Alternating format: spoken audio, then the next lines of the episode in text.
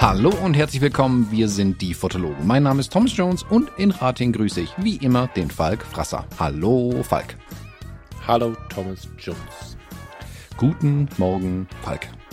Falk, mm, ich hatte, das ist schon ewig her, mal bei einer Bank angefragt, was man eigentlich tun müsste, wenn man eine Spendenaktion macht, um so einen riesigen Scheck zu bekommen. Was so ein Meter 50 auf 80 Zentimeter Scheck. Du kennst die Dinger, die sind im mhm. Fernsehen halt mit riesigen Zahlen drauf. Mhm. Und die kosten erstaunlich viel Geld, habe ich festgestellt.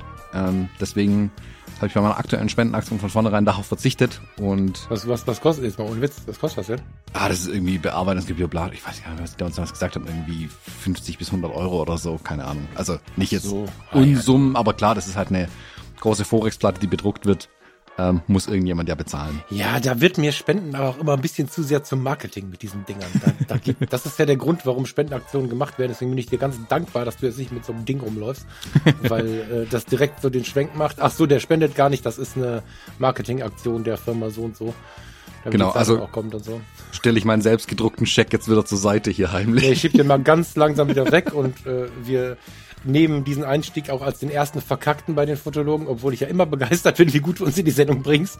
Das überspielen wir jetzt und fangen nochmal neu an. Hallo, guten Morgen, Thomas Jones. Guten Morgen. Wobei ich gerade den guten Morgen vermieden habe irgendwie. Ähm, genau, also wer es nicht mitbekommen hat, ähm, ich hatte eine kleine Spendenaktion ähm, gestartet letzte Woche. Oder vielmehr, Luisa und ich haben eine kleine Spendenaktion gestartet. Ähm, haben uns überlegt, also wer es nicht mitbekommen hat, in der Ukraine ist Krieg. Ähm, und in der sag mal, Hilflosigkeit, die man immer sofort fühlt, ähm, ist es, glaube ich, wichtig, irgendwas zu tun, dass man irgendwas getan hat. Ähm, das haben wir vor zwei Jahren mit Corona alle schon mal mitgemacht. Ähm, damals haben wir alle Klopapier gekauft, das war albern. Ähm, deswegen habe ich gesagt, okay, irgendwas, irgendwie das bisschen Öffentlichkeit, was ich hab, muss ich nutzen in irgendeiner Art und Weise. Ähm, ich hätte so oder so gespendet. Ich mache das ja jedes Jahr eigentlich, das ist am Jahresende ein bisschen was vom Gewinn nehmen und ähm, spendet. Da habe ich die letzten Jahre habe ich immer an die Welthungerhilfe gespendet und wir haben uns überlegt, okay, komm, lass uns doch von den digitalen Produkten, die wir verkaufen, ähm, da die Einnahmen die nächste Woche sammeln und spenden. Und da dachte ich mir, hey, geil, ähm, weil es gibt ein digitales Produkt, das ich noch gar nicht gestartet habe. Das wird entsprechend auch Anklang finden. Da haben die Leute Bock drauf, das wollen sie auch tatsächlich haben. Dann kriegen die Leute was dafür und können ganz unkompliziert durch mich hindurch was spenden, ähm, was ich nicht verkehrt finde. Und deswegen habe ich mein Israel-Bildband, ähm, der leider schon ausverkauft ist, Spoiler Alert, jetzt als PDF-Version zum Verkauf angeboten, die letzte Woche lang. Und spende die kompletten Einnahmen davon an die UNO-Flüchtlingshilfe. Und die habe ich heute Morgen schon den Beweis-Screenshot rübergeschickt, wo wir heute Morgen gestanden sind. Herzlichen Glückwunsch an denjenigen, der heute Morgen um 7.20 Uhr, 7 Uhr glaube ich, noch eins gekauft hat. Dann war ich gerade im Shop und habe es dann deaktiviert. Magst du als Zahlenfee die Zahl vorlesen, was zusammengekommen ist? Ach, du hast, ich dachte, du wolltest es jetzt noch laufen lassen, dass wir bis heute Abend, wenn wir es gehört haben, noch mal was kaufen können irgendwie. Du wolltest nee, nee, ich habe gesagt, bis ich... heute Morgen wollte ich es einstellen, das habe ich ah, gestern schon ah, angekündigt. Okay, okay, okay, okay. Ich habe jetzt hier das wieder zugemacht, was du mir gestellt hast. Wir waren bei fast 500 Euro, das reicht, glaube ich, als Zahl, oder?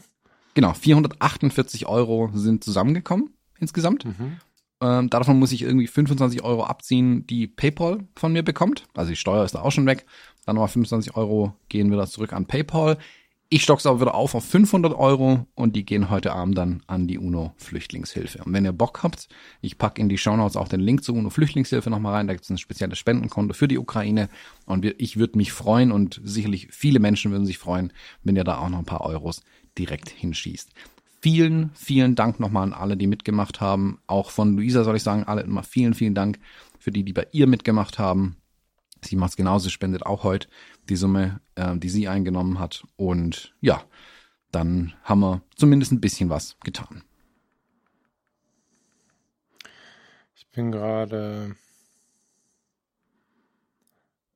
bei aller Freude über die 500 Euro und über eure Aufstockung etwas erschrocken, weil ich gerade eine WhatsApp bekommen mit den Worten, wir versuchen jetzt das Land zu verlassen, drück uns die Daumen. Ähm, ja, das ist so ein bisschen auch der Grund, warum ich versucht habe, den Satz Guten Morgen beim ersten Anlauf zu vergessen. Ich bin tatsächlich etwas derangiert heute Morgen. Also die Situation ist ja schon seit Tagen schlimm und deswegen hast du ja dieses Ding auch gestartet. Aber wenn so während der Aufnahme, der Thomas schimpft mit mir, wenn ich die ganzen WhatsApps und so nicht ausmache, so eine Scheiße kommt. Also so eine Scheiße. Ich meine, in dem Fall ist es sogar ganz gut, weil ich mir langsam Sorgen gemacht habe, wie lange sie noch bleiben wollen. ja, ähm, geil, Thomas. Und geil, ihr da draußen, weil ich mir ziemlich sicher bin, dass da schon ziemlich viele von den Hörern und Hörern am Start sind, die sich Gedanken gemacht haben, wie sie helfen können. Nicht jeder kann helfen, nicht immer kann man helfen, aber es gibt einfach viele Punkte auch so im Kleinen. Also Beistand ist so ein Ding. Ne? Wir haben irgendwie, also viele von uns kennen Menschen, die in irgendeiner Art und Weise betroffen sind. Ich, äh, das war jetzt live und so ungeplant, äh, wie es nur sein kann, aber ähm, in so einem Punkt halt dabei sein, irgendwie klar spenden, ne? über Geld ist äh, gerade in diesem Krieg scheinbar relativ viel zu gewinnen, auch oder insbesondere bei den, bei den Flüchtlingen, denen wir nicht nur Geld und warme Sachen geben müssen, sondern äh, in Anbetracht dieser Zerstörung wahrscheinlich auch einfach mal ein bisschen Wärme. Wir haben leider kein Zimmer. So, ich habe schon überlegt, was Schlafzimmer freiräumen wollen, aber mit zwei Hunden und Kram ist das einfach äh, dann wahrscheinlich mehr der Wunsch, selber wirken zu wollen oder so, als dass das jemandem helfen würde, wo hier so viele Menschen sind, die große Häuser haben. Aber ich merke, dass es eine unglaubliche Hilfsbereitschaft in der Bevölkerung gibt und wenn ihr bis jetzt ähm, noch nicht aufgestanden seid, um da aktiv reinzugreifen, dann schaut mal, ihr müsst gar nicht aufstehen, schaut mal bei Google, was eure Stadt so macht. Da sind einfach viele Dinge dabei, wo man, wenn man ein bisschen sortieren geht, ein bisschen, ein bisschen sortieren helfen geht oder so, ähm, aber irgendwas geht da immer. Sogar Beistand in den sozialen Medien halte ich für eine wertvolle Geschichte, weil viele Menschen einfach jetzt auf der Flucht sind, unterwegs äh, unter Umständen noch Internet haben und äh, und wenn es eine Nachricht ist, die man an jemanden schickt, ja, ich meine, wenn wir bei WhatsApp und, und äh, nicht bei WhatsApp, wenn wir bei Instagram schauen oder bei Facebook, sind ja auch relativ viele Menschen zu erreichen. Ich weiß jetzt nicht, ob das Sinn macht, Zelensky oder irgendeinem anderen der prominenten Menschen da was zu schicken. Da kommt wahrscheinlich zu viel rein, aber wir stolpern immer wieder über die Accounts und die ähm, Grüße und die was auch immer wie gearteten Nachrichten von anderen Leuten ähm, über diese Netzwerke, denen einfach mal eine Nachricht schicken auf Englisch oder in welcher Sprache auch immer gerade angebracht ist und denen einfach mal alles Gute zu wünschen. Das ist extrem viel wert. Das habe ich jetzt in den letzten Tagen häufig gehört, dass ähm, dass auch das eine riesige Unterstützung ist und dass sie davon ähm, ziemlich viel Lebensenergie bekommen. An der Stelle, vielleicht packst du es gleich in die Shownotes, äh, Thomas. Thomas, das habe ich lange Thomas. nicht gehört, ne? Thomas. Vielleicht packst du es gleich mal in die Shownotes. Ich habe ein Video zu empfehlen ähm, von, von einer alten Bekannten in der Ukraine, mit der ich seit ein paar Tagen ähm, im Kontakt bin. Da hat das Emotion Magazin mit ihr gesprochen vor drei Tagen. Da war es noch rosiger als heute, muss man sagen. Aber das ist äh, ganz gut, wenn man das noch nicht so geblickt hat, den Konflikt, oder glaubt, er sei weit weg oder manchmal kann man nicht so richtig greifen, was passiert. Das bringt sehr in den Alltag, finde ich, dieses Video. Ich weiß nicht, hast du ich habe sie geschickt, glaube ich. Ne? Hast du es gesehen? Mhm. Habe ich sie geschickt? Ich wollte es dir schicken, mhm. keine Ahnung. Vielleicht können wir das mal in die Shownotes packen. Das ist ein ganz guter Einblick auf der häuslichen Ebene, finde ich so.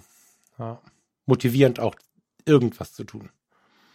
Ja, also wenn ihr schon immer euch vorgenommen habt, den Keller aufzuräumen, alte Klamotten wegzubringen, ähm, jetzt ist die Gelegenheit. Also warme Klamotten können die Leute voll, brauchen. Ja, ja. Im Keller stehen garantiert ein paar Dosen Tomatensuppe rum und die meisten Kommunen haben Sammelstellen eingerichtet. Die Tafeln machen ganz, ganz viel. Es gibt eigentlich auch in jeder ähm, etwas größeren Stadt oder jedem Städtchen eigentlich mittlerweile, ähm, die sammeln ein. Also es gibt sehr, sehr viele Wege, auch mit wirklich mit Kleinigkeiten im Moment zu helfen. Also wirklich, und ja, jede Dose Tomatensuppe macht einen Unterschied, weil irgendjemand hat was zu essen und muss dann nicht hungern. Also das darf man nicht unterschätzen, wie selbst die kleinste Kleinigkeit ähm, was bringen kann. Man muss jetzt nicht viel Geld spenden, wenn man keins hat, keine Frage, aber wie gesagt, ich glaube, ähm, wir sind in der Lage, alle äh, irgendwie eine Dose äh, Dosenravioli irgendwie zu den Tafeln zu bringen im Zweifelsfall. Ach, ich habe es auch schon gesehen, dass Supermärkte zum Teil so ähm, Spendenboxen oder sowas aufgestellt haben, was sie immer mal wieder machen oder so Spendentüten. Also du kannst zum Beispiel eine, eine Tüte voll Einkauf kaufen,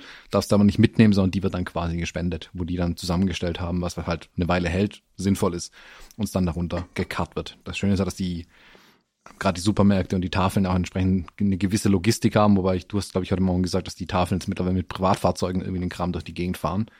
Weil die Transporte sieht, auf dem Weg an die Grenze sind, ja. Genau, also die machen immens viel und ich glaube, wenn wir ein bisschen was geben alle, dann kommt da auch ähm, sehr viel an auf jeden Fall. Und hilft aber informiert euch. Äh, also ein kleines Aber gibt's dabei, informiert euch vorher. Ja, guckt, guckt ein bisschen, was Sache ist. Wir hatten jetzt hier in der Stadt ein paar Mal die Situation, dass Einzelne, die aufgerufen haben, ich habe neulich Fotos von einem Tattoo-Studio gesehen hier in der Stadt, die haben aufgerufen und waren abends voll bis unter die Kiste, Kante und mussten noch irgendwie gucken, wie sie noch einen zweiten Transporter kriegen und so. Sie waren wirklich bis unter das Dach voll und haben die Leute über Nacht so viel Kram vor die Tür gestellt, dass es da aussah, als ein Sperrmüll wäre. Das geht natürlich auch nicht. Ne? Das, also helfen wollen ist jetzt nicht völlig blind, Menschen mit Dingen zu bewerfen, auch wenn es noch so gut gemeint ist. Guckt vorher ein bisschen, wer wirklich noch was braucht und es gibt einfach, zur Not gibt's in die Kleiderkammer. Wenn ihr jetzt alle Stationen voll mit warmen Jacken seid und ihr habt eine warme Jacke, seid nicht frustriert, packt sie in die Kleiderkammer vom örtlichen Sozialverein. Wenn denn dann Leute da sind, spätestens im nächsten Winter werden sie froh sein, wenn einer da, äh, eure Jacke kriegt. Also so, ne? Das, ähm wäre mir wichtig, da ein bisschen nachzuschauen, weil blinder Aktionismus da leider auch nicht, äh, auch nicht gut ist. Ja. Genau, also jetzt ins Auto setzen und mit einer Dose Ravioli da hinfahren, ist natürlich völliger Quatsch. Und wie gesagt, gerade die Kommunen, die sind ja entsprechend organisiert, auch sowas dann hinzukriegen. Oder die Tafeln. Also die haben vielleicht die Lagermöglichkeiten, das Zeug dann sinnvoll irgendwo noch zu lagern. Im Zweifelsfall, die Supermärkte haben volle Lager. Ähm, da lässt sich dann was mhm. bewegen und es kommt auch an. Und wie gesagt, dann nicht sieht aus wie Schwärmelsammlung auf der Straße nachher ähm, geht die Hälfte kaputt, die da rumliegt oder so. Also das wäre natürlich auch schade, wenn man es dann gut meint, aber dann am Ende irgendwie auf der Straße äh, ja die Lebensmittel kaputt gehen. Genau. Ähm, also ihr merkt vielleicht schon, so wirklich mh, hm, super fröhlich sind wir heute Morgen auch nicht, wissen auch nicht so richtig, was wir eigentlich reden sollen. Ähm, wir hatten es letzte Woche, war es ja schon bekannt, das ging ja am 24. los. Wir haben dann morgens gesagt, okay, boah, Hände beim Kopf zusammengeschlagen. Was sagen wir jetzt da dazu? Weil sie ja da noch minütlich alles geändert hat. Haben wir letzte Woche gesagt, okay, dann, bevor wir irgendwie einen Müll erzählen, erzählen wir einfach gar nichts dazu. Ähm, diese Woche haben wir gesagt, okay, es nicht thematisieren geht natürlich auch nicht. Deswegen haben wir es zumindest mal mit dem Versuch, mit einem Spendenaufruf euch vielleicht eine Möglichkeit zu geben, die Energie irgendwo hinzulenken. Das finde ich ganz wichtig. Und Jetzt gucken wir mal, ob wir noch ein paar Minuten Ablenkung rausbekommen äh, fürs Wochenende. Und ja, ähm, ich habe ein Zitat in unseren Notion reingeschrieben, über das ich letzte Woche gestolpert bin, Falk. Und das ist aus einem komplett anderen Kontext. Da ging es eigentlich um ähm, um IT-Filmen und also Filmgebaren, wie sie mit ihren ähm, Kunden in Anführungszeichen oder äh, Benutzern umgehen. Ich fand den Satz aber super gut und habe den so ein bisschen für mich auf die Fotografie übertragen. Und du fandest den, glaube ich, auch ganz gut. People, du musst den vorlesen, du bist ja der Native Speaker. Ich kann, wenn ich jetzt hier anfange, mein schlechtes Englisch, sei so lieb und mach du das bitte. People don't remember what you said, but how you made them feel. Also Leute erinnern sich nicht daran, was du gesagt hast, sondern wie sie sich dabei gefühlt haben.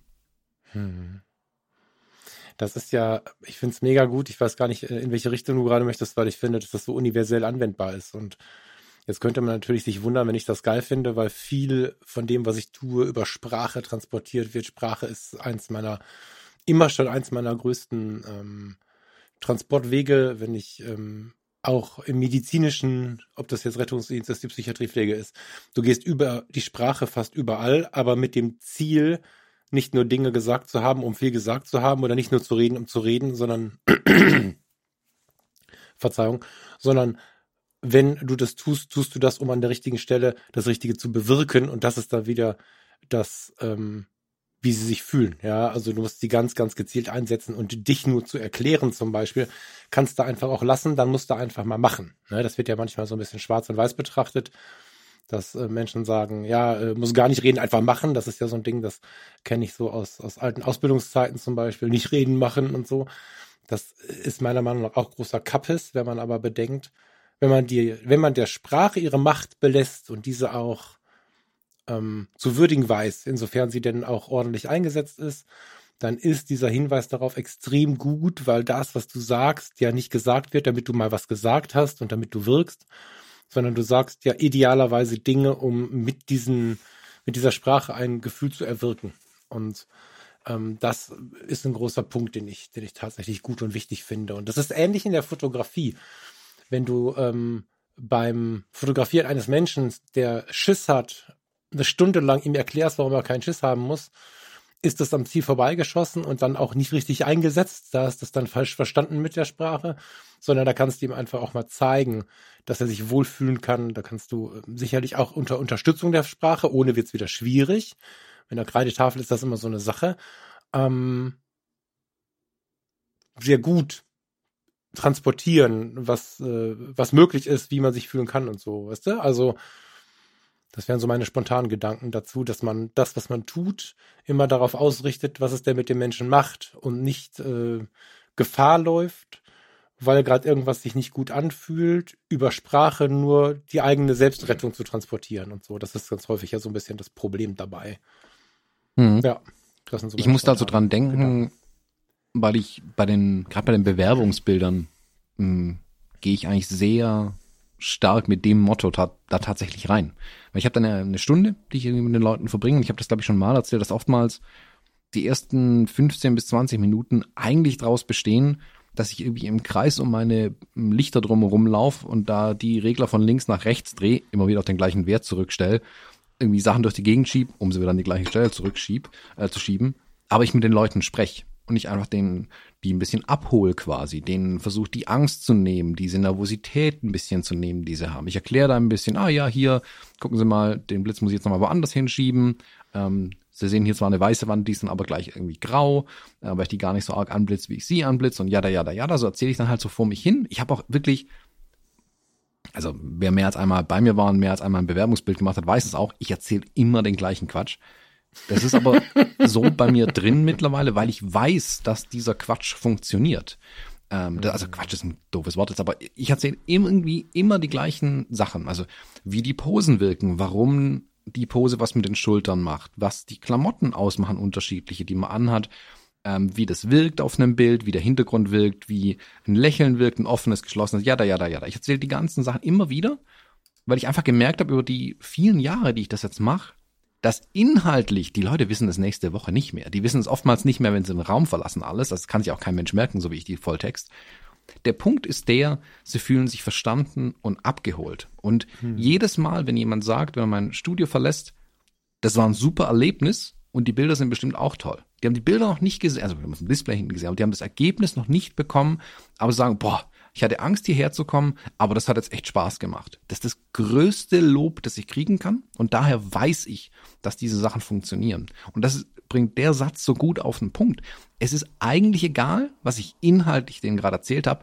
Die wissen nicht, äh, Blitze, Softbox, Octabox, Reflektor, bla, das weiß kein Mensch, also wenn sie sich damit auskennen, können die damit nichts Verwertbares anfangen aber sie fühlen sich abgeholt. Sie fühlen sich nicht hm, so, ah ja, stellen ja, sich dahin, gucken sie darüber, blum, zack, Bild fertig, danke, tschüss, verpissen sie sich. Ähm, ich nehme die für voll. Ich, ich spreche mit ihnen auf Augenhöhe. Ich gehe davon aus, dass das, was ich ihnen erzähle, dass sie es verstehen können. Und ich traue das ihnen zu. Und darauf fühlen sie sich ein Stück weit natürlich auch geschmeichelt, dass sie nicht ähm, hier wie doofes Material einfach durch ähm, werden durch mein Studio. Und dann fühlen die sich gut. Und das strahlen sie dann auf der anderen Seite auch auf den Bildern aus. Und das schlägt sich in den Google-Bewertungen am Ende nieder. Und das gilt aber auch jetzt nicht nur für Bewerbungsbilder, sondern auch für die Hochzeiten, für alle anderen Bilder, die ich von Menschen mache. Auch bei den Reportagen.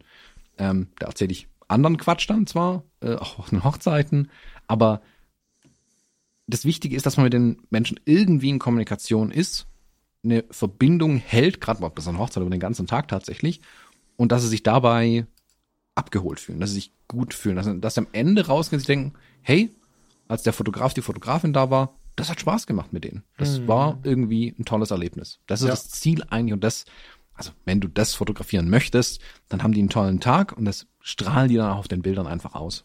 Hm. Ja, bin ich zu 100 Prozent bei dir, besonders mit Blick auf die Fotografie an sich alleine. Ne? Wenn wir jetzt davon reden, dass ich ähm, bei Fotografie für, bei Fotografie tut gut versuche, jemandem zu erklären, wie er seinen immerwährenden äh, Stressschmerz los wird, indem er einfach mit der Fotografie sich ein bisschen Klarheit holt und sich ein bisschen sein Leben sortiert, dann ist das natürlich noch ein bisschen was anderes, weil da manchmal ein Glaubenssatz, ein Zitat einen so sehr treffen kann, dass man sein Leben komplett verändert. Kein Zitat von mir, ne? Irgendwas, was man mitbringt zur Not auch. Ähm, insofern ist an dem Punkt natürlich so ein kleines Aber von mir jetzt gerade in der Luft gewesen. Ne? Deswegen habe ich vorher auch, ich bin ja ein sehr wortverliebter Mensch und die, die, die Wertigkeit der richtigen Worte, ne, so, aber die führen ja zu genau dem, was du gerade sagst. Also Worte, wenn man sagt, die Sprache ist eine Waffe, die man zum Gärtnern einsetzen kann oder irgendwie für den Krieg, dann ist es natürlich auch so, dass du bei einem, bei einem Fotoshooting das genau so einsetzen kannst. Die Frage ist ja, wie bringst du sie auf den Punkt? Ne? Also ich habe keine festen Dinge, die ich immer wieder gleich mache. Meine Strategie ist eher, mir den, den Menschen gegenüber genau anzuschauen und dann auf ihn einzugehen. Ähm, das ist für mich einfacher, weil ich, ähm, wie soll ich dir das erklären? Ich weiß, dass das Menschen gut tut, wenn man so ein Repertoire hat an ähm, Dingen, die man, die man tun möchte, die man sagen möchte. So. Das ist eine sehr, sehr gute Sache. Ich persönlich habe aber irgendwie so eine innere Hemmung. Das wird eher mein eigenes Problem sein als, als irgendwie eine Gabe. Es ist zum Beispiel so, dass ich früher, wenn so geübt wurde, hast vielleicht schon mal gesehen, wenn man so eine Puppe irgendwo hinlegt und dann übt man mit der Puppe, ähm, äh, Herzinfarkt oder was auch immer, äh, kann ich nicht. Da bin ich, da habe ich immer ein Riesenproblem gehabt, weil ich ähm, da in so ein Repertoire greifen musste und mit dem Plastikonkel reden musste und so. Äh, das war für mich äh, von der Prüfung bis in alle Übungen nachher ein Riesenproblem. Und ähm, wenn ich so Sachen aus der Kiste hole, fühle ich mich irgendwie so. Das ist aber mein Problem, weil ich weiß schon, dass es gut ist. Dadurch brauche ich halt länger. Ne? Also ich ähm, müsste jetzt echt überlegen. Ne? Ich glaube, ich habe noch nie irgendwie, nee, noch nicht einmal, jetzt habe ich auch nicht so eine Taktzahl wie du. Bei mir läuft das ja auch immer schon neben den anderen Dingen. Das heißt, äh, wenn ich in den, in den richtig krassen Hochzeiten mal äh, acht Hochzeiten im Jahr hatte und dann vielleicht noch fünf, sechs Business-Geschichten ähm, im Sinne von Bewerbung oder so, dann ist das ja schon viel.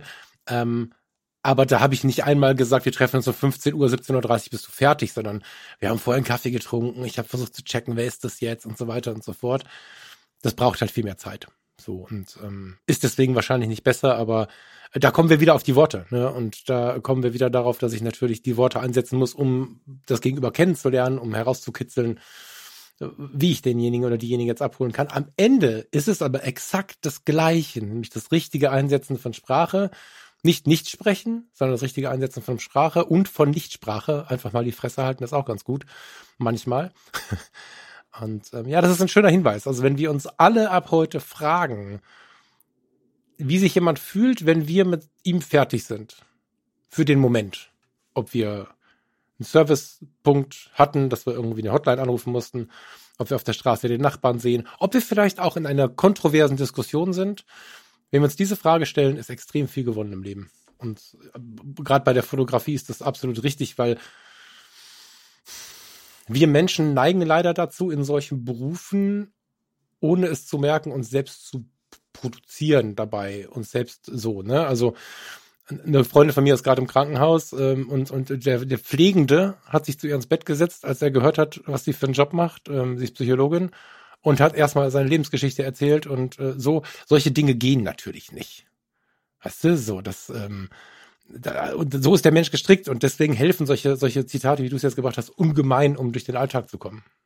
Und nachher mhm. auch in positiver Erinnerung zu sein. Nicht, das ist der, der mich vollgetextet hat, sondern zu merken, okay, jetzt ist genug, das war zu viel vielleicht sogar oder so.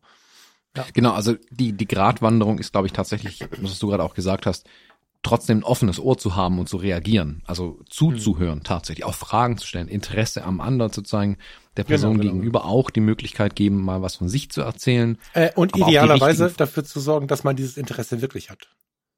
Genau, weißt, also ehrliches meine, das kann man haben. ja man kann ja mit sich, genau, man kann ja mit sich arbeiten, wenn man merkt, ich frage immer nur aus Höflichkeit, weil ich gelernt habe, dass das nett ist, dass man sich überlegt, wie bekomme ich denn mehr Interesse für die Menschen und nicht einfach nur fragen, weil man gelernt hat, dass es zu irgendwas führt. So der Einsatz, ne, der Einsatz des eigenen Geistes finde ich total wichtig. Hm, also mal wieder der Hinweis, ähm, Dale Carnegie, wie man Freunde findet. Mhm. Ein gutes Buch, das im Prinzip genau die Sachen ja auch beschreibt ein bisschen. Das ist ein sehr universelles Buch. Und das unterscheidet sich ja auch, also bei Bewerbungen erzähle ich ganz anderen Quatsch, ähm, wie auf einer Hochzeit zum Beispiel. Aber sag nicht immer Quatsch, Thomas. Das ist jetzt witzig gemeint, aber sag's nicht immer. Das ist ja nicht richtig. Also man muss ein bisschen schauen, was man tatsächlich erzählt. Ähm, es darf jetzt nicht immer das Gleiche sein. Und ganz wichtig, dass das nicht falsch verstanden wird. Ihr müsst natürlich was ihr dort, also ihr dürft nicht drüber berichten, sag ich mal, ah, ich weiß jetzt gerade nicht so richtig, was meine Kamera tut und was der Blitz da hinten macht, weiß ich auch nicht. Das ist schlecht, dann fühlen die sich die Leute nämlich nicht so gut abgeholt bei euch als Fotografin oder als Fotograf. ähm, also ihr müsst die Technik schon unter Kontrolle haben. Ihr müsst, also ein Satz, den ich zum Beispiel immer sage, vor allem morgens, wenn die Personen die Ersten sind im Stuhl, sage ich immer, ha, Sie haben jetzt Glück, Sie sind die Ersten äh, hier, Sie dürfen sich noch 20 Minuten entspannen, bis ich hier alles eingerichtet und aufgebaut habe, können sich ganz langsam in die Situation einfinden. Dann sieht es auch nicht so doof aus, dass ich jedes Mal alle Lichter von links nach rechts drehe. Und man muss natürlich Kompetenz beweisen bei sowas, wenn man jetzt über das Equipment und über die, die Fotografie an sich spricht. Die sollte man auch haben, diese Kompetenz idealerweise. Und dann fühlen sich die Leute auch abgeholt. Also gerade bei mir in diesem Business-Kontext ist es ja wichtig, die buchen mich für teuer Geld auch äh, und dann wollen die ja auch einen Profi irgendwie vor Ort haben. Das muss ich beweisen. Gleichzeitig muss ich es aber auch irgendwie abholen mit dem, was ich tue, ihnen erklären, was passiert hier, ihnen auch die Ängste nehmen ein Stück weit. Gleiches gilt aber für die Hochzeiten. Also da sind es dann andere Sätze, die man logischerweise verwendet. Also wenn, keine Ahnung, die Frau verzweifelt ist, weil irgendwas nicht so richtig funktioniert, kann man ihr ja versichern, ähm, dass es auf den Bildern am Ende gut aussieht oder was auch immer. Also man muss situativ natürlich schauen, wie bekommt man die Leute abgeholt ähm, dass sie sich wieder wohlfühlen ein Stück weit, wenn Wohlfühlen auch das Gebot der Stunde ist natürlich. Was du jetzt gesagt hast, wenn du andere Personen fotografierst, völlig losgelöst von so in also schönen Themen wie Hochzeit oder hm, vielleicht ein bisschen stressiges Thema, Bewerbung, Business-Porträts oder so. Wenn es nur um Porträts von Personen geht, Privatpersonen, wo es keinen gemeinsamen Nenner zwischen dem nächsten Fotoshoot irgendwie gibt, dann ist Zuhören tatsächlich umso wichtiger und entsprechend ein Gespräch beginnen können und sich mit den Leuten tatsächlich unterhalten können. Also es gibt nichts Schlimmeres, als am Ende dazustehen und hinten aufs Display der Kamera zu schauen und zu sagen, hm, hm, das ruiniert es garantiert. Also mhm. ähm, sowas für sich behalten und versuchen in, in einem Dialog zu bleiben. Ich glaube, Fotografieren ist ein Dialog ein Stück weit und das sollte man durchaus dann sprachlich auch hinbekommen. Hm. Ja, würde es gerne ins Positive ziehen, weil ich gerade ja viel gesagt habe, warum wir Dinge falsch machen. Hm, ich glaube, der Moment, also es ist ja immer so eine Entwicklungsgeschichte, wenn du dich mit der Sprache oder nein, sagen, was ist Sprache? Das ist ja, du hast ja gerade das Gegenteil quasi zitiert. Wenn wir uns mit der Kommunikation zu beschäftigen beginnen, genau. Das ereilt uns ja, wenn wir in der Fotografie an die Menschen herangehen wollen, uninteressant, ob das jetzt auf dem persönlichen, privaten Hobbyfotografenwege ist oder hochprofessionell. Wir werden uns mit der Kommunikation beschäftigen müssen, sonst beschäftigt sie sich mit uns. Weißt du, also wenn du, wenn du in so ein Shooting reingehst und hast dich nicht damit beschäftigt und bist auch sonst nicht so ein kommunikativer Typ gewesen, bist du relativ schnell von der Geschichte überrannt, die dann auf dich wartet. So und mh, mm, diesen Weg zu gehen und nicht hinzunehmen. Ich kenne viele Fotografen und Fotografinnen, die sagen, boah, Kommunikation ist das nicht so meins, deswegen fotografiere ich ja auch und schreibe nichts und so. Sich darauf einzulassen und daran zu glauben, dass man da Skills äh, entwickeln kann, ist halt mega geil, führt aber ähnlich wie bei Photoshop dazu, dass man, wenn man sich da reintraut, erstmal übertreibt. weißt du? Also, dass man dann erstmal stundenlang labert oder vielleicht auch Dinge übertreibt oder dann hat man auf der einen Seite was, äh, was erlebt oder was gehört und dann setzt man es am völlig falschen Ende ein oder so. Und danach, wenn das ganze Ding zur Ruhe kommt, dann, dann wird's halt gut, weil es dann mit einer gewissen Gelassenheit passiert. Und wenn man das be bemerkt, das ist ein Riesengeschenk. Also es geht jetzt nicht nur darum, irgendwie für Kommunikation zu werben, das haben wir ja in den Sendungen hier schon ganz oft gemacht, oder für Kommunikationsskills zu werben, weil wir glauben, man ist dann irgendwie besser oder wir sind besser, weil wir da schon Ideen zu haben oder so, sondern es geht einzig und allein darum, dass das voll das Riesengeschenk ist. So. Ja, mhm. ein Riesengeschenk äh, ist, äh, mit der Kommunikation umgehen zu können dürfen. Weißt du, ich meine? Also viele haben sich das vor der Fotografie gar nicht zugetraut. Ich erinnere mich an, an einen Workshop, äh, den wir zusammen gegeben haben, wo auch zwei Leute dabei waren, die sagten, ich kann nicht mit den Menschen reden, ich weiß doch gar nicht wie und was soll ich denn jetzt sagen und so. Und heute sehe ich, wie sie ein Porträt nach dem anderen machen. Die fotografieren weit besser als ich inzwischen. Und nicht wegen uns, sondern einfach nur, weil sie sich rangetraut haben. Hm. Ja, also wir hatten es gestern ähm, bei Abenteuer-Reportagefotografie ähm, in dem Webinar auch ein bisschen gesprochen, dieses Komfortzonen verlassen, ähm, wie man so Sachen rangeht und so weiter.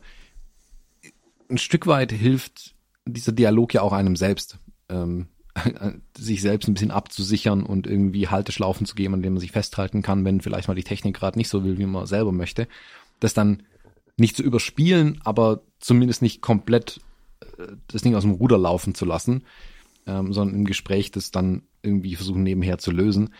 Mm, ich glaube auch, weil Kommunikation oder dieser Dialog so eine große Rolle spielt in der Fotografie, lohnt es sich wirklich, darüber mal ein paar Bücher zu lesen. Also Dale Carnegie haben wir gerade eben schon genannt, wie man Freunde mhm. findet, mhm. ist eins der Bücher, die ich wirklich empfehlen würde, zu kaufen, ins Regal zu stellen, zu kaufen, zu lesen, ins Regal zu stellen und dort auch zu lassen, uns alle zwei Jahre mal wieder rauszuholen und nochmal zu lesen tatsächlich. Nicht von vorne bis hinten vielleicht, aber vielleicht einzelne Kapitel sich einfach nochmal rausziehen und nochmal. Aber lass uns einen Satz dazu sagen.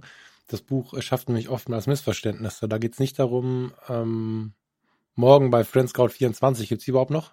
Weiß ich gar nicht. Egal. die besten Punkte zu machen ähm, oder wie man sich ähm, wenn man irgendwie einsam ist, den schnellsten besten Freund anangelt oder so. Das ist sicherlich eine eventuell ein Effekt, wenn man sich da Dinge zu Herzen nimmt. Aber eigentlich ist es ein Businessbuch. Und das finde ich daran so spannend, dass ähm, so früh, das Buch ist aus der letzten Jahrhundert, aus der vorletzten Jahrhundertwende, oder? Habe ich das? Das ist schon ein paar Tage alt. Oder warst du 20er Jahre? Ich, vielleicht hast du gerade kurz die Energie, kurz zu gucken, aber es ist auf jeden Fall sehr, sehr alt. Das frühe New York. Ähm, er hatte, er spricht von den, von den ersten Warenhäusern quasi, wo mehrere verschiedene Waren angeboten worden sind. Ne? Früher hast du ja da die Schrauben gekauft, da den Hammer und bei, bei dem die Wurst und da den Käse. Also du hast ja, musstest ja Reisen vollbringen, um deinen Einkauf zu verbringen. Da waren so die ersten Warenhäuser in New York, die ein paar mehr Waren hatten und irgendwo da rankt sich das Ganze und am Anfang, als ich das Buch las, hatte ich kurz den Eindruck, ach so, ich soll jetzt hier den Menschen, ich soll so tun, als ob und so. Ich habe das sehr manipulativ empfunden. Aber ähm, dieses Buch zielt nicht auf Manipulation, sondern tatsächlich auf die Verbindung von einem guten Leben, einer coolen Kommunikation miteinander und dem Geschäftsleben. Also weiß ich nicht, kannst du es zusammenfassen irgendwie? Oder, ich, mir fällt es immer schwer, das zusammenzufassen, aber es ist ein Must-Read. Ja, es ist im Kern mh, mm, ja schon ein Businessbuch, aber die, die Sachen, die da drin stecken, sind universell verwendbar. Also das, der englische Titel ist noch schlimmer, finde ich eigentlich. How to Win Friends and Influence People. Ist noch blöder irgendwie, als wie man Freunde gewinnt. Im Kern geht es aber wirklich darum, wie man halt Dialoge startet, wie man interessant bleibt, auch für die Leute, so mit einem Gespräch auch ein Stück weit in Anführungszeichen an sich bindet, aber im Positiven, dass eben nicht ihre eigenen Gedanken abwandern und sie wieder bei den Sorgen sind, ah, sehe ich auf dem Bild gut aus, ist meine Nase zu groß, sondern dass man sie ein bisschen abholt, ganz einfach. Man muss ja nicht naja, alles aus du, dem Buch. Mhm. Ich kann deinen, deinen, ähm, diesen leicht entschuldigenden Unterton total gut verstehen, weil wir ja ganz schnell dazu kommen, irgendwie schräg zu wirken, wenn wir wirken wollen. Dabei ist es einer der Urinstinkte der Menschen, gefallen zu wollen. Das ist ja oftmals auch der Grund für Streit und Stress und wenn wir anderen etwas nicht gönnen und so. Ganz viel liegt ja darin, dass wir gefallen wollen und das Gefühl haben, nicht zu gefallen und dann versuchen wir zu überkommunizieren und all diese Dinge. Und es ist ganz normal, gefallen zu wollen. Und das Schöne an diesem Buch ist, dass man, finde ich, so, so empfinde ich es, die Inhalte dieses Buches, die Erkenntnisse, die man während des Lesens und danach sich so, sich so mitnehmen kann, total gut aufs eigene Leben ziehen kann und dass man an der Stelle die Wissensebene und die Gefühlsebene übereinander legen kann. Wie ich gerade schon sagte, es hilft nichts, wenn du immer nur diesen einen Satz sagst, wie geht es dir denn, wobei wie geht es dir denn, das wird die dämlichste Frage, aber wenn du diesen einen Satz sagst, der sich für den anderen interessiert, einfach nur weil du weißt, dass es den anderen interessiert, so, ich habe es im Buch gelesen, du kannst bei diesem Buch ganz gut auch für dich diese persönliche Ebene drüber legen. Also wie komme ich dazu, mich wirklich zu interessieren, weil egal wen du über irgendwas Dinge fragst, du kannst so viel von den Menschen lernen und das ist etwas, was mir immer mal wieder begegnet. Ich ähm, sauge ja Menschen aus, wenn ich sie, wenn ich sie treffe. Das merken sie gar nicht und es geht nicht darum, dass ich ihnen was wegnehme. Das ist so negativ formuliert jetzt. Das war nicht so schlau. Ich hole mir Informationen nicht. Äh, stell immer irgendwie eine Frage, wenn ich irgendwen, irgendwen getroffen habe. So ein Satz irgendwie. Jetzt ist das hier im Ruhrgebiet äh, beziehungsweise Rheinland einfacher als äh, jetzt bei euch. Das ist mir schon ein paar Mal aufgefallen, wenn ich an der Tankstelle war und versucht habe, das mit euren Tankstellenleuten zu machen. Das geht nicht so einfach wie hier, aber du erlebst und, und, und bekommst dann Sätze mit, die dich wirklich durchs Leben führen können. Und ähm, dieses Interesse so zu nutzen, dass man es wirklich wissen möchte, das, das kann das Buch ganz gut, diese Achtung, Anführungsstrichen in der Luft, Tricks so anzuwenden, dass sie keine Tricks mehr sind, sondern einfach ein gesundes, schönes Interesse sind. Weil am Ende gewinnst nur du. Oder gewinnst auch du, ist vielleicht der richtige Satz dadurch. Ja. Schönes hm. Buch. Mhm. Genau, also ich glaube, dass das Buch ein guter Einstieg ist in solche Themen, weil es nicht sehr nicht sehr theoretisch daherkommt, also meiner Meinung nach nicht sehr theoretisch daherkommt, sondern sehr mhm. praktikabel wirkt, auch wenn es ein bisschen oldschoolig mhm. geschrieben ist natürlich. Also das ist von 1936. Ich glaube, das ist ein guter Wobei es angepasst wird immer wieder, ne, muss man sagen. Also ihr müsst keine Angst haben, das ist jetzt nicht wie eine alte Bibelübersetzung, sondern es gibt, ähm, es gibt eine Stiftung, die immer und immer wieder neue Auflagen macht. Also es ist immer noch altmodisch geschrieben, du hast recht, aber man kann es verstehen. Da sind keine Besatzbauten, die wir nicht mehr kennen oder so. Hm. Aber es eben ein guter Einstieg ist, äh, sich mit solchen Themen auseinanderzusetzen und dann die nächsten Bücher irgendwie sich zu schnappen und die nächsten Sachen, also dann, keine Ahnung, Schulz von Thun sich mal reinzuziehen, äh, Sender-Empfänger-Modelle und so weiter und dann praktisch tiefer in die Dinge einzusteigen und das sind verschiedene Modelle und Theorien, die sich aber im Kern ja um das Gleiche drehen. Und ich glaube, das aus mehreren Blickwinkeln zu betrachten, das mal alles gelesen zu haben, ist sehr hilfreich. Man muss ja nicht dann nicht ähm, alles akribisch immer befolgen, aber wenn man solche Sachen im Hinterkopf hat, das alles mal gelesen hat, glaube ich, wird man sehr viel sicherer in dem, wie man kommuniziert, ganz einfach und vermeidet dann auch diese Fettnäpfchen, in die man sonst gerne mal tritt, wenn man mhm. das ein bisschen auf dem Radar hat.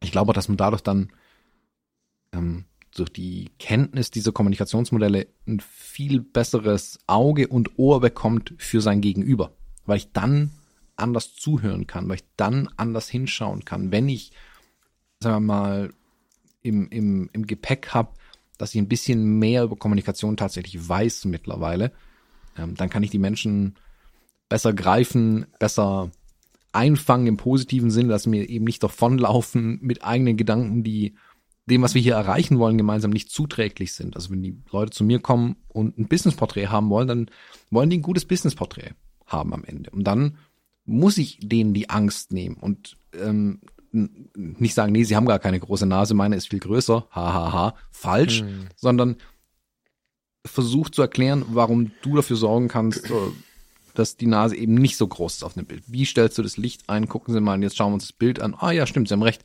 Sieht das vielleicht alles gar nicht mehr so schlimm aus. Und den Gegenüber besser lesen zu können, ist eigentlich der, der große Benefit an dem Buch und an diesen anderen Modellen, die es dann drumherum gibt. Und dann kann man selbst besser kommunizieren. Mhm. Und aus eigener Erfahrung, weil ich ja schnell präsent im Raum stehe und selbst weiß, dass manchmal das Bremspedal das hm, erfahren musste, muss ich sagen.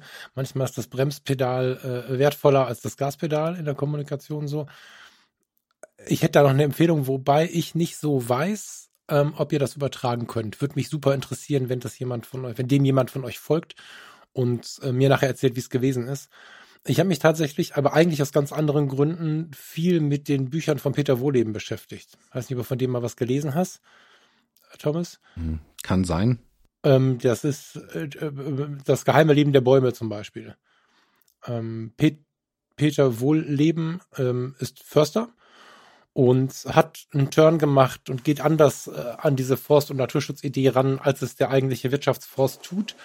Hat die Waldakademie gegründet. Die Waldakademie ist äh, ein wundervoller Ort in der Eifel, kann ich nur wärmstens empfehlen, da was auch immer für ein Seminar zu machen. Wir waren da neulich zum Thema Wölfe für einen halben Tag und dann noch einen halben Tag einfach nur im Wald ähm, mit einem der Trainer dort, der dann auch wieder Förster ist. Ähm, große Nummer und Peter Wohleben bringt so ein bisschen meine Kindheitsgeschichten in die Bücher. Das ist halt total schön. Also ich hatte das große Glück, ich bin ja unter Förstern groß geworden, aber bei denen war der Naturschutz tatsächlich immer sehr, sehr laut und durchaus präsent, dass unsere Fichtenwälder nicht unsere Fichtenwälder sind, sondern dass das Wirtschaftsflächen sind die sind ja hier gar nicht heimisch und all diese an, äh, herannahenden Probleme und Problemchen waren immer schon Thema, auch in meiner Kindheit und gleichermaßen wurde mir aber als Kind auch erklärt, wie Bäume kommunizieren zum Beispiel. Und wenn du als kleines Kind in so einem riesigen Wald stehst und weißt um die Vernetzung, die es unter dem Waldboden gibt und so, ich bekomme gerade aus äh, Kindheitserinnerung, kriege ich gerade eine Gänsehaut, das ist schon faszinierend. Und er hat das jetzt in Bücher gepackt. Er hat viele Bücher darüber geschrieben. Das Seelenleben der Tiere, das äh, geheime Leben der Bäume. Es gibt wunderschöne Kinderbücher, äh, als Tipp jetzt mal an die Eltern unter euch. Und ähm, diese ganze Nummer mit der Kommunikation, dem sich gegenseitig helfen, das sind natürlich in weiten Teilen biochemische Prozesse, die man dann auch vermenschlicht. Da muss man, das sagt er selber auch, natürlich immer ein bisschen aufpassen, wenn man das so fantastisch erklärt bekommt dass wir ähm, da nicht zu viel hineininterpretieren. Aber es gibt einfach Dinge, ein Baum wird abgesägt und Bäume drumherum bemerken diesen Schmerz und also ich vermenschliche das jetzt gerade bewusst und ernähren dann diesen Baum über die Wurzeln. Und so findest du manchmal im Wald, wenn du mal spazieren gehst, vitale Baumstümpfe.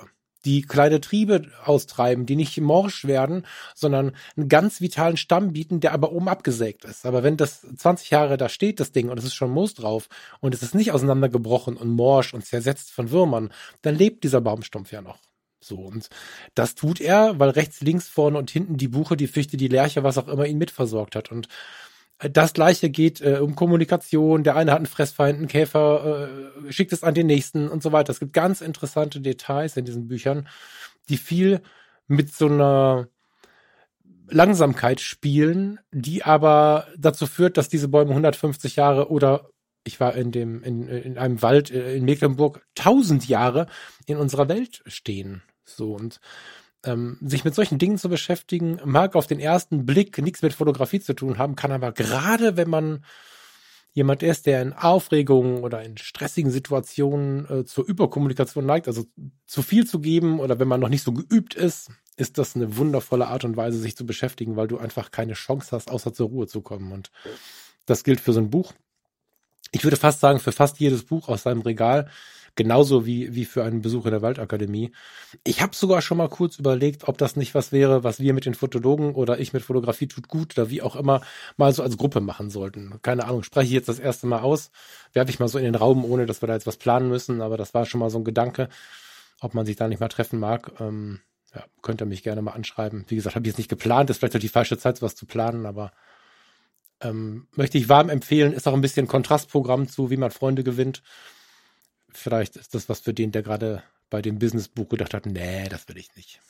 Ja, und da gibt's aber keinen Tipp, wie du mit deinen Leuten reden sollst. Ne? Das holst du dir zwischen den Zeilen, die äh, Gelassenheit. Mhm. Ja. Genau, Buchempfehlung jede Menge heute. Ähm, hab noch War was übrigens nicht geplant. Na, ich glaube, Bücher empfehlen geht auch immer. Das ist äh, Bücher kaufen. Ja, auch, du weißt, ich finde das, äh, das ist ja auch, das ist so schön, ne? Weil wir können jetzt einfach irgendwas empfehlen und was reden hier. Das ist ja das gleiche im Prinzip, wie wir es gerade hatten mit dem Fotostudio.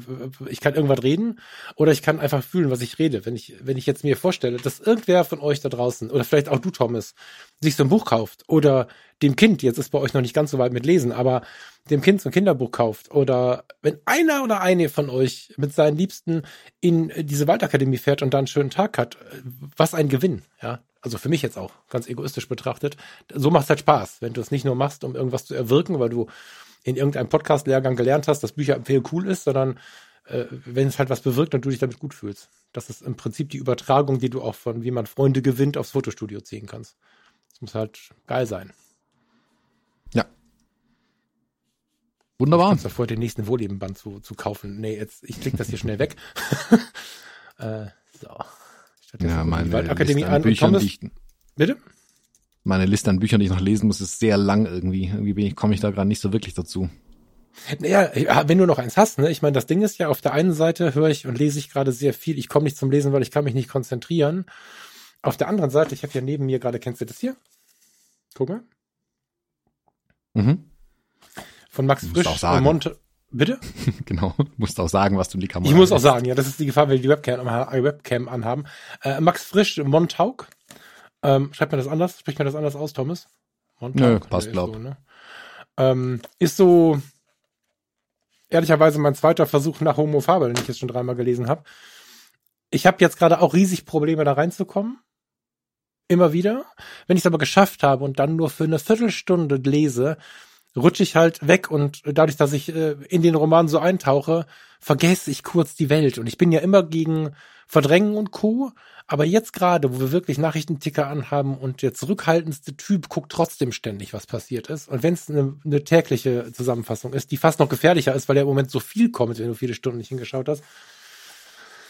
Auch wenn ihr alle sagt, wir können gerade nicht lesen, kämpft euch mal ein bisschen ans Buch ran. Das ist krass, was das ausmacht. Einfach mal eine Viertelstunde ähm, keine Ahnung, an der kanadischen Küste oder irgendwo in der Bretagne zu stehen und, und einfach nur mit irgendeinem Protagonisten durchs Leben zu laufen, das ist schon abgefahren. Ja. Naja, das ist ja mein großes Problem tatsächlich. Also ich komme halt nicht weiter wie eine Viertelstunde im Moment in dem Buch. Wenn ich das auf der Couch unten lese, äh, mhm. äh, nach einer Viertelstunde fallen mir die Augen zu abends. Also tagsüber ja, ist da wenig dran zu denken. Äh, Aber ich versuche es tagsüber zu machen, Thomas. Ich habe, vielleicht gehen wir mal auf den Stress. Ah, du hast keinen Einjährigen, der um dich rumrennt. Ich habe keinen Einjährigen, das stimmt. Und da ist äh, auch das Totschlagargument gefallen. Ich möchte es trotzdem für die, für die zu Ende bringen, die, die, die keinen Einjährigen da haben.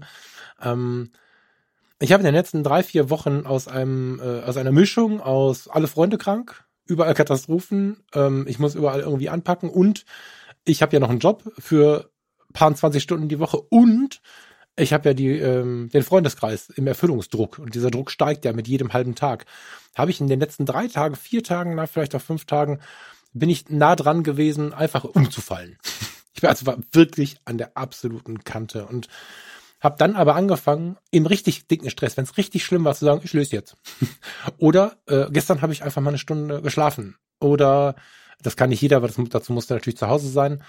Oder ich habe ähm, mit Farina im größten Stress, wo ich den ganzen Tag Vollgas machen wollte, am Montag gesagt, okay, äh, wir, fahren jetzt auf die Halde und gehen da spazieren. So, das, ähm, das muss halt mal sein. Und so ein Buch hat nicht umsonst dieses Format. Das passt in jede Fototasche. Und äh, wenn man einfach die Termine so macht, dass man noch mal eine halbe Stunde dazwischen Zeit hat und man versucht sich zu zwingen, die fünf Minuten, die du vielleicht mit wachem Kopf, nicht vorm Einschlafen, da nehme ich das Buch gar nicht mehr in die Hand, weil ich vergesse es dann auch über Nacht.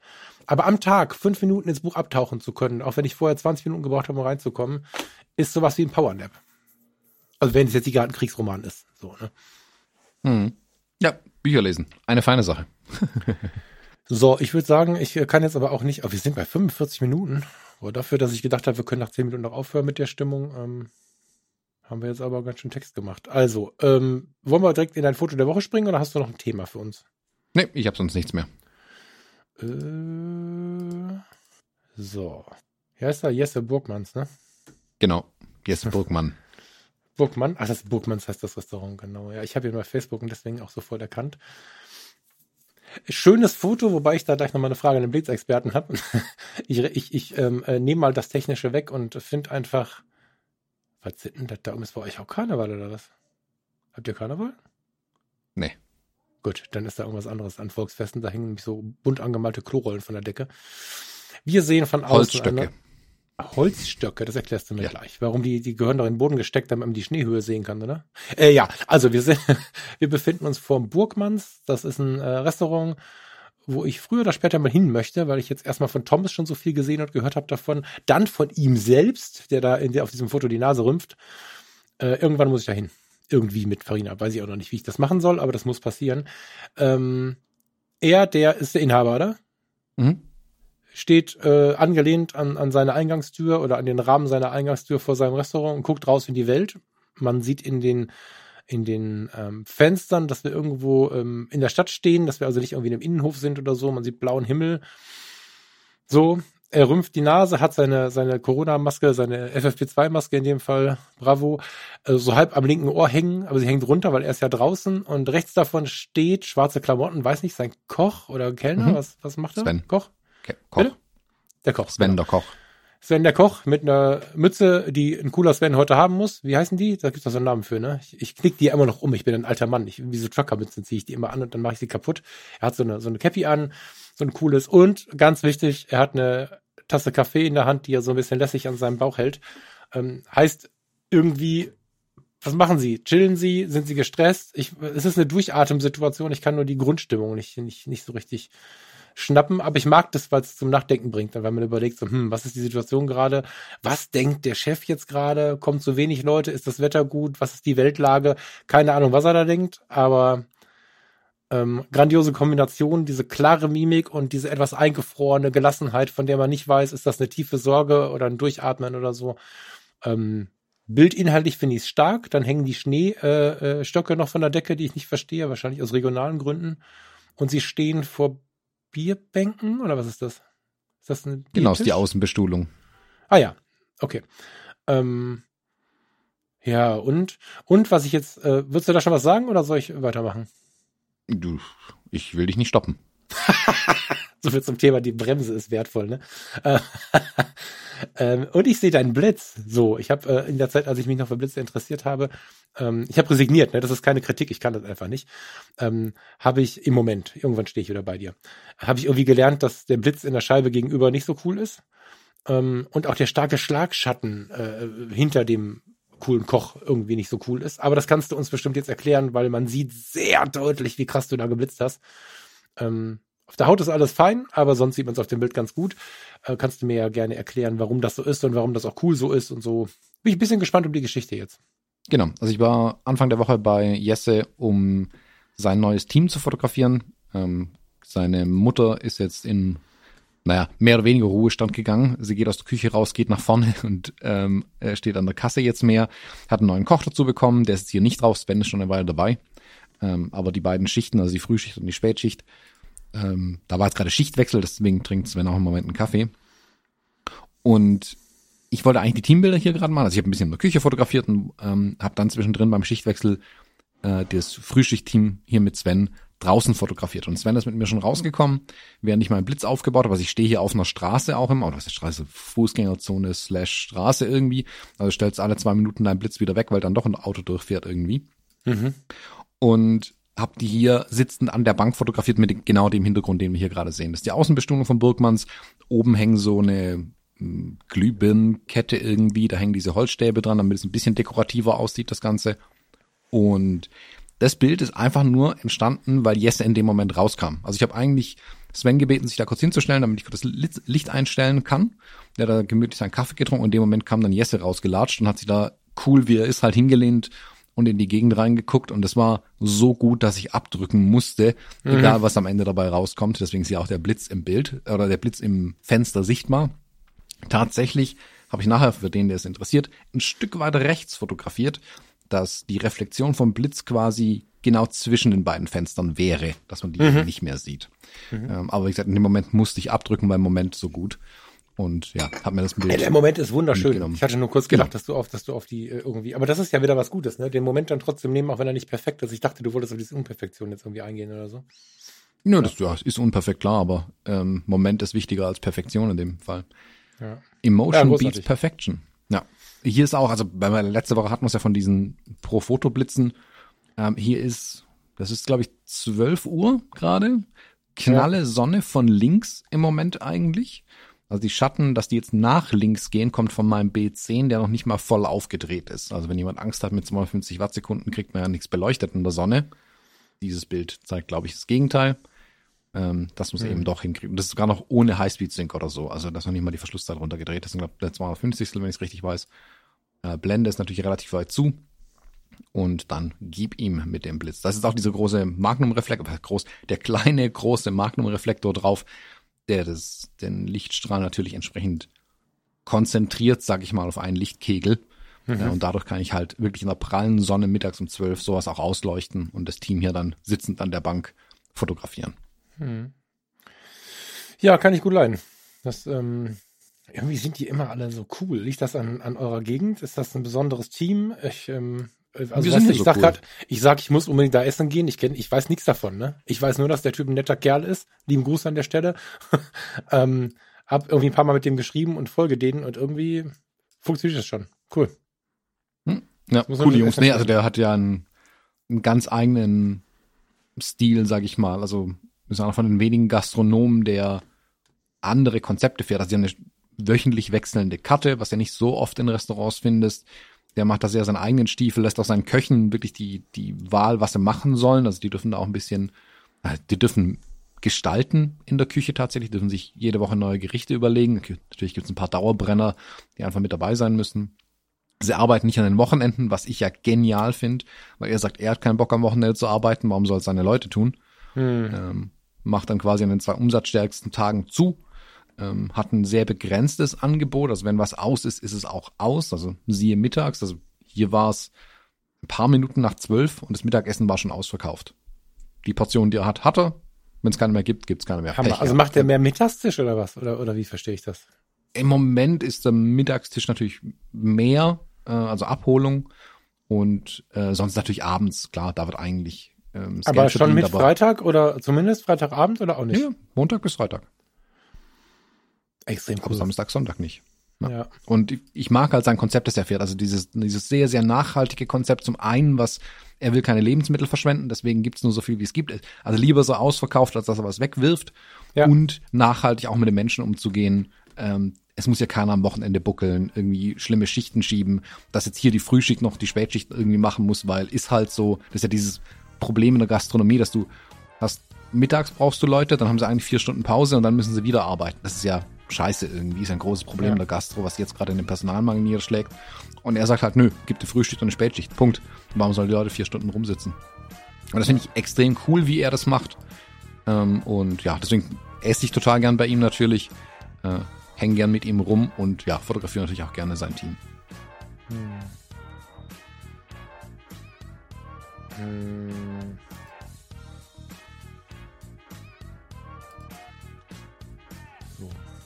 Sorry. Ja, finde ich gut. Ähm, irgendwann sitzen wir da, hoffe ich. Das ist so euch im Ort, oder? Hm, ist zwei Orte weiter, aber ja. Naja, aber das schaffen wir. Ja, müssen wir uns mal auf die Fahne schreiben, sonst müsste alleine hin, aber das fände ich irgendwie schade. Gut. Äh, haben die einen Außenbereich hier so, wenn, wenn, wenn mhm. äh, wir weiterhin mehr nach den Zahlen schauen müssen, als wir wollen, können wir uns auch vor die Tür setzen, ja? Ja, da gibt es ausreichend Platz. Cool. Dann lass uns das mal im Hinterkopf halten und äh, jetzt mal so langsam diese Episode verlassen. Hm. Ich finde hier nicht raus. Das musst du jetzt machen. Spendet an die UNO-Flüchtlingshilfe und wir hören uns nächste Woche. Das ist sehr schön. Vielen lieben Dank. Alles Liebe für euch. Passt gut auf euch auf und bis dahin. Ciao, bis ciao. dann. Tschüss.